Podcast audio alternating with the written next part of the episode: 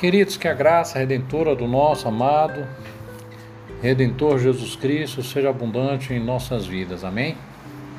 Hoje estudaremos o nono capítulo do livro de Atos dos Apóstolos.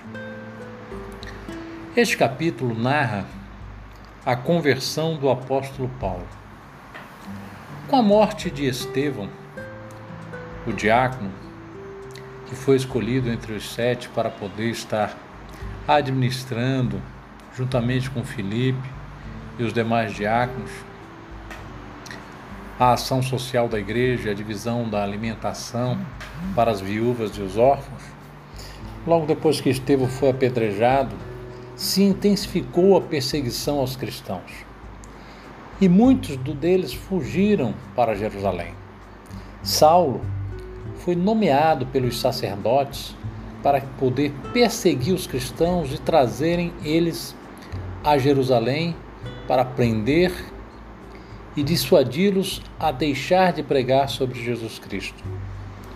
Saulo ele viajou cerca de 240 quilômetros para Damasco, na Síria, em busca dos cristãos que fugiram, tentando trazê-los de volta para Jerusalém para poder julgá-los. Saulo mais tarde conhecido como o apóstolo Paulo, ele era tão zeloso pela crença e tradições religiosas do judaísmo que tinha a intenção de acabar com os cristãos na face da terra, para que o cristianismo não se espalhasse pelas cidades, para que aquela crença que eles falavam, que era os hereges, aumentassem a cada dia mais, ele estava determinado em pegar cada um dos cristãos, aprisionar e com isso construir uma reputação de um verdadeiro fariseu que tinha zelo pela lei de Moisés e pelas tradições judaicas.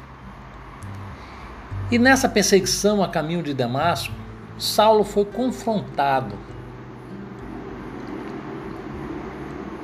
Foi confrontado pelo próprio Cristo. A experiência de Saulo foi baseada na sua insistência particular em querer acabar com o cristianismo. Deus conhecia o coração de Saulo e sabia que ele se ele conhecesse a verdade, ele teria o mesmo zelo pela palavra de Deus, o mesmo zelo pelas boas novas de salvação. Com isso, nós aprendemos, irmãos, que a forma de nós nos encontrarmos com Jesus ela é particular para cada pessoa. Depende da intenção do seu coração, da sua experiência. A nossa experiência não é igual à de todo mundo, mas o que importa é que Jesus Cristo é o único caminho que nos leva a Deus. É o único que pode nos levar à vida eterna. E quando Paulo estava no caminho de Damasco,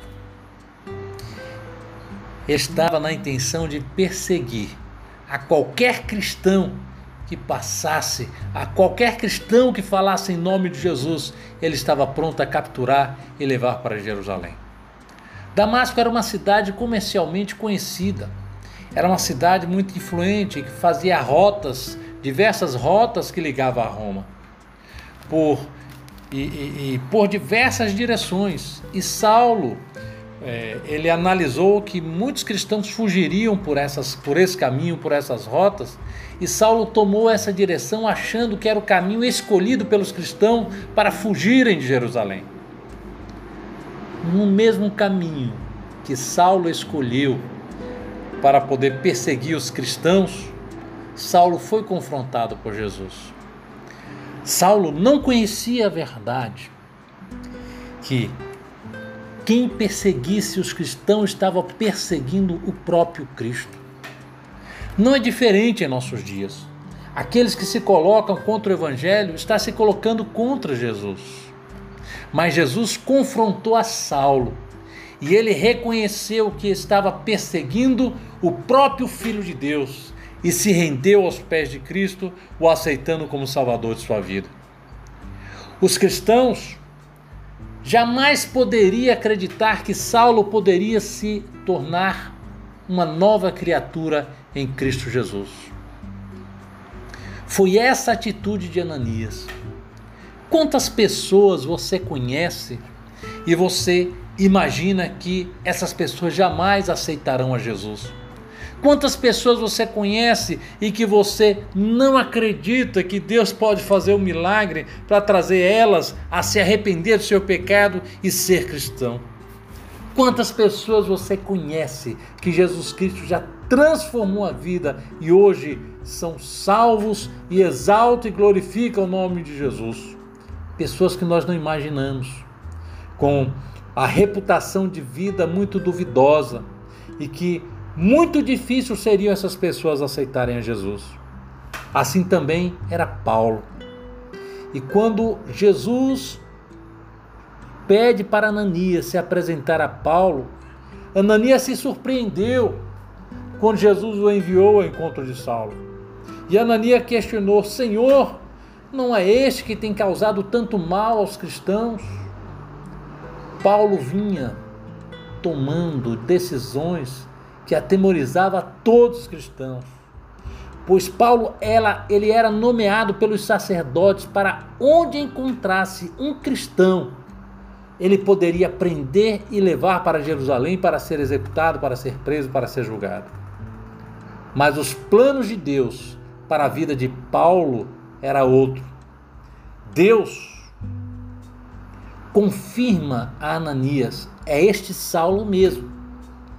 Saulo, ele é um vaso escolhido por mim para poder anunciar o evangelho para os gentios, para os reis e para os filhos de Israel. Observe, irmãos, que quando nós olhamos para as pessoas, nós não estamos olhando para o que Deus enxerga naquela pessoa. Nós podemos estar olhando para uma pessoa, para um miserável, para um drogado, para um viciado, para um assassino, mas Deus olha com o poder que ele tem de transformação de vida para um projeto novo na vida dessas pessoas. Paulo, de perseguidor, passou a ser perseguido. Saulo agora era como os cristãos que ele perseguia. E quando Paulo passou a pregar o evangelho de salvação, Aqueles judeus que eram ligados ao templo, aqueles que eram ligados aos sacerdotes em Damasco, começaram a se a ficarem importunados com a atitude de Saulo e começaram a tramar para matar a Saulo. E Saulo, sabendo disso, ele fugiu, retornando para Jerusalém. Mas no retorno de Paulo a Jerusalém, quando ele chega a Jerusalém, Muitos a princípios, muitos cristãos a princípio acharam que Paulo estava se fingindo ser cristão para conhecer os cristãos, saber onde eles estavam, saber onde eles cultuavam, para depois ir prender a todos. É difícil nós mudarmos a nossa reputação quando nós construímos e quando as pessoas têm conhecimento das nossas atitudes, das nossas ações, é muito difícil nós acharmos que as pessoas vão acreditar em nós é, devido ao nosso passado. Paulo tinha essa reputação, a reputação de perseguidor do Evangelho. Todos conheciam as atrocidades que ele fazia com os cristãos, todos sabiam que ele estava lá ordenando junto com aqueles que apedrejaram Estevão. Até o momento que Barnabé, um servo de Deus, que conheceu Saulo, testemunhou de Saulo e falou o que ele tinha feito em Damasco, que ele tinha pregado o evangelho, que ele tinha sido transformado e que ele tinha saído de Damasco perseguido porque era cristão. E que saiu fugido para não ser morto pelos judeus. Barnabé acompanhou Paulo e testificou a verdadeira mudança e transformação feita por Jesus na vida de Paulo. Com a conversão do maior seguidor dos cristãos, naquela época, a igreja passou um breve período de tempo em paz, mas logo voltou às perseguições. E o evangelho prosseguiu, com os apóstolos fazendo milagre, Pedro curando outro paralítico chamado Enéas, ressuscitando Tabita, que era uma serva de Deus que abençoava a todos, que cuidava das viúvas. E esse milagre da ressurreição de Tabita ficou conhecido em toda a região de Jope. E o Evangelho continuou crescendo com os sinais que o Senhor prometeu que aconteceria no meio daqueles que crescem. E nós, irmãos, como igreja do Senhor, não, não podemos deixar de ter fé, de acreditar que o mesmo Deus que operou milagre no passado é o mesmo Deus que pode operar milagre em nossos dias. O mesmo Deus que transformou vidas no passado é o mesmo Deus que pode transformar vidas em nossos dias. Como está a sua convicção no Senhor? Você tem fé do poder transformador do Evangelho? Nós estamos certos que devemos viver para Cristo. Faça uma análise da sua história e veja o que Cristo, o que Deus fez a transformação em sua vida. E veja como você tem contribuído para o crescimento da obra de Deus. Que Deus abençoe grandiosamente em nome de Jesus.